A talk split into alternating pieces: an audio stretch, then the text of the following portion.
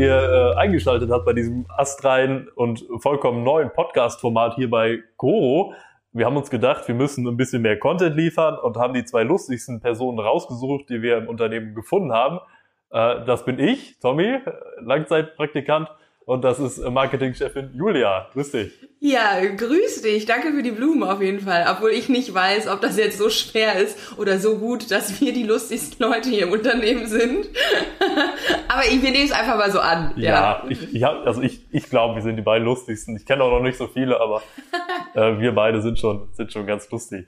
Ja, was machen wir in diesem Podcast-Format? Wir haben uns gedacht, wir müssen euch irgendwie ein bisschen was, bisschen was erzählen über unseren äh, Shop, über unser Unternehmen und wir möchten ja auch irgendwie so ein bisschen äh, transparent sein und euch erzählen, was so alles hier passiert. Deswegen haben wir uns gedacht, wir reden über unsere neuen Produkte, die so reingekommen sind ähm, und erzählen so ein bisschen aus unserem Office-Leben, was genau hier mit dem Unternehmen so abläuft. Äh, in der Hoffnung, dass ihr das so spannend findet wie wir, die wir hier ähm, den ganzen Tag arbeiten. Julia, ich mache aber hier meistens die Kaffeemaschinen sauber und gucke, dass irgendwie keine Krümel am Boden liegen. Bin nun mal auch Langzeitpraktikant. Ähm, du bist aber Marketingchefin und bist die Person, die sich um die wichtigen Sachen kümmert. Das heißt, wenn irgendwie ein neues Produkt reinkommt, dann musst du dir überlegen, Mensch, wie vermarkten wir das jetzt gut, damit Leute das im besten Fall auch irgendwie cool finden. Jetzt habe ich gesehen, vor ein paar Tagen, vor ein paar Wochen haben wir Spielzeug reinbekommen. Und ich habe mich gefragt, als ich das gesehen habe, hey, ich kaufe irgendwie gerne Pistazienmus. Warum soll ich mir jetzt eine Holzeisenbahn dazu bestellen? Äh, was, was war so der Gedankengang dahinter?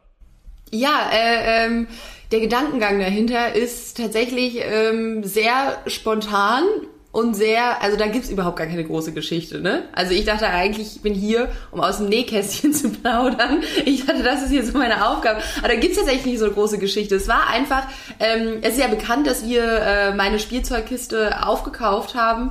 Äh, die sind insolvent gegangen, haben Insolvenz angemeldet. Eigentlich hatten die ganz cooles, ähm, einen ganz coolen Gedanken hinter ihrer Firma und zwar, dass man Spielzeuge einfach mieten kann und dann zurückgeben kann an die Firma, dann desinfizieren die die, bla bla bla und dann geht das an ein anderes Kind. Das ist ja eigentlich an sich ganz cool. Und Costa, äh, einer unserer Geschäftsführer, der hat auch selbst ein Kind und war so, Mensch, cool, dann haben die Insolvenz angemeldet und dann kam Costa einfach irgendwann durch die Tür und meinte so, ja, wir haben jetzt meine Spielzeugkiste gekauft.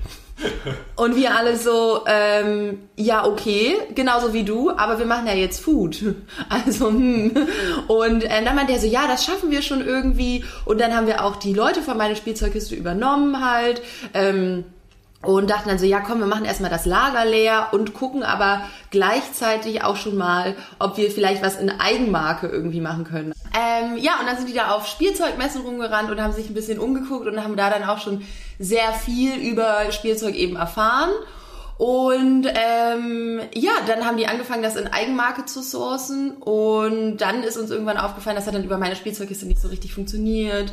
Ähm, halt auch mit dem Bewerben und sowas alles schwierig, auch gerade wenn man so ein insolventes Unternehmen halt irgendwie aufkauft, neue Geschäftsführer. Das Mietmodell wollten wir auch irgendwie abschaffen.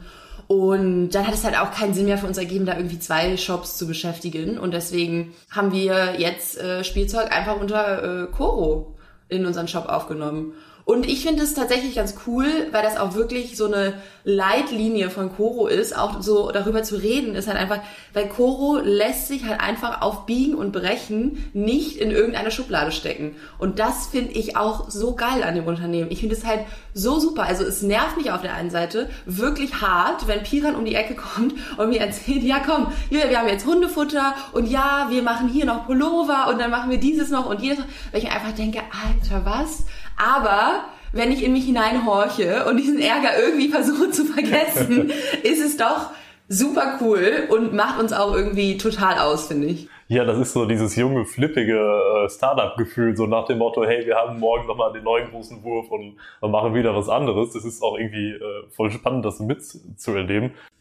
Und dann auch so eine spontane Aktion, so nach dem Motto, hey, wir haben jetzt gerade diese, dieses Unternehmen gekauft und mal gucken, wie das so klappt. Äh, schon irgendwie spannend. Jetzt muss ich aber sagen, wenn ich so irgendwie die Kinder von heute sehe, dass jetzt irgendwie vielleicht so Vorurteil, die sitzen halt gerne irgendwie am Computer oder haben irgendwie Tablet in der Hand, so, das ist halt irgendwie das, womit sich viele junge Menschen oder viele Kinder eben beschäftigen.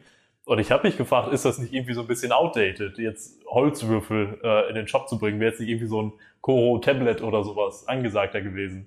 Ja, also wir haben ja jetzt erstmal die äh, zwei Sachen äh, im Shop. Einmal diese Holz-Eisenbahn aus so vielen kleinen Waggons irgendwie und einmal äh, so ein hundertteiliges äh, Stück, womit man Türme bauen kann, haben wir uns ja auch schon mit beschäftigt. Haben wir übrigens für gut befunden. und ja, ich glaube, das ist einfach für so kleine Kinder auf jeden Fall cool, die noch überall reinbeißen wollen und gerade ihre Zähne entdecken und so, die vielleicht nicht in so ein Tablet ähm, rein, reinbeißen sollten. Ähm, aber es sei halt eben auch nicht ausgeschlossen, dass wir irgendwann mit einem Koro-Tablet auf den Markt kommen. Also das würde ich wirklich, ich, ich sage zu nichts mehr nein. Das habe ich auf jeden Fall gelernt. wir werden auf jeden Fall der einzige Shop, der Hundefutter und Tablets gleichzeitig anbietet. Das ja klar, deswegen. Also finde ich doch toll. Ist eine Marktlücke auf jeden Fall. ist noch eine Marktlücke, habe ich mir auch gedacht. Was ich so krass fand an diesem Spielzeug ist, dass das so hochwertig verarbeitet ist. Also wir haben ja auch schon irgendwie auf Instagram und so ein bisschen damit gebaut und äh, dass man so ein bisschen ausprobiert. Hat sehr viel Spaß gemacht, habe das schon lange nicht mehr gemacht. Ähm, aber das Krasse fand ich einfach, wie, wie hochwertig das Ding ist ähm, und wie lange das dann auch hält. Also wenn ich mir jetzt so eine, so eine Packung kaufe, ich glaube 100 Stück sind da drin von diesem Spielzeugklötzchen, das hält ja auch Ewigkeiten. Das kannst du ja auch noch deinen Enkelkindern anbieten. Ja, genau. Also so war das ja tatsächlich bei mir auch. Also ich persönlich, ich habe einen Bruder, der ist sechs Jahre älter als ich.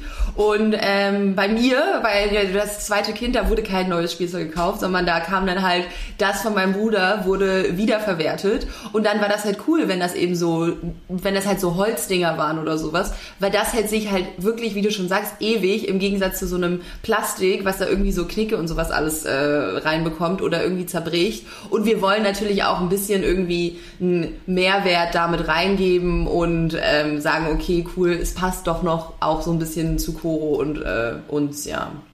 Auf jeden Fall. Kannst du so ein bisschen einen Ausblick geben? Weißt du schon, was als nächstes äh, geiles Produkt noch irgendwie in den Shop kommt? Ja, ich habe da tatsächlich schon ein paar, also ich, ich weiß gar nicht, inwieweit ich das äh, anteasern darf jetzt hier, ja, aber ich habe schon. ja, also es gibt auf jeden Fall ein paar Baustellen, die wir irgendwie versuchen gerade zu bearbeiten. Da geht es ähm, in die Naturkosmetik auch rein. Ähm, ich sag nur so viel wie Infinity Roses. Könnt ihr selbst googeln, was das sein soll.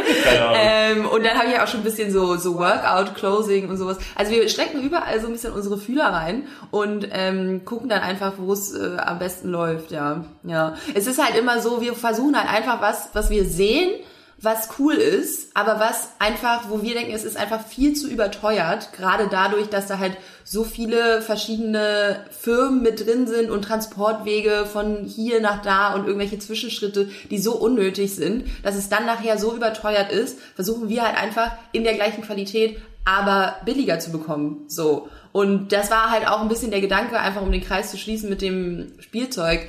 Da war halt auch als erster Gedanke, ja, lass doch einfach was machen wie Lego von der gleichen Qualität, aber da steht halt dann nicht Lego drauf, aber es ist trotzdem die gleiche Qualität, aber halt nicht übertrieben teuer. Weil gerade Familien und sowas, also die können sich das ja auch nicht leisten, ne? Also so. Und dann kam halt Holzspielzeug dabei raus und also ich, ich bin da total glücklich drüber. Wir haben ja auch ein paar Schachteln hier zu stehen. Ich glaube, ich muss heute erstmal welche mitnehmen. Ich fand's toll, da sowas zu bauen. Das ist so super. Das war so kreativ und du hast ja auch 100 Stück davon drin. Du kannst da so ein riesen Schloss mitbauen oder eine Burg oder so. Ja, du kannst dir da deine eigene kleine Stadt mitbauen. Ja.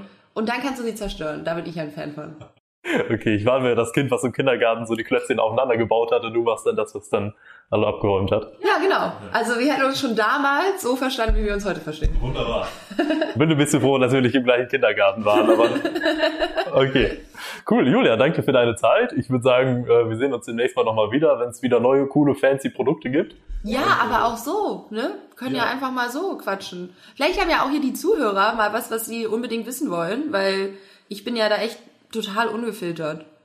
Also Schlimmste, was mir passieren kann, ist ähm, eigentlich nichts. Also deswegen fragt gerne eure Fragen und vielleicht auch ein paar Themenvorschläge. Ich finde es immer ganz spannend, auch aus dem Nähkästchen zu plaudern. Schreibt uns gerne auf unserem Instagram-Account koro.de, ähm, wenn ihr irgendwelche Fragen habt oder Anmerkungen zum Podcast. Äh, dann versuchen wir das hier aufzugreifen und dann erzählen wir euch beim nächsten Mal noch ein bisschen mehr, ähm, was so alles in diesem hippen, coolen Office äh, mitten in Berlin so passiert.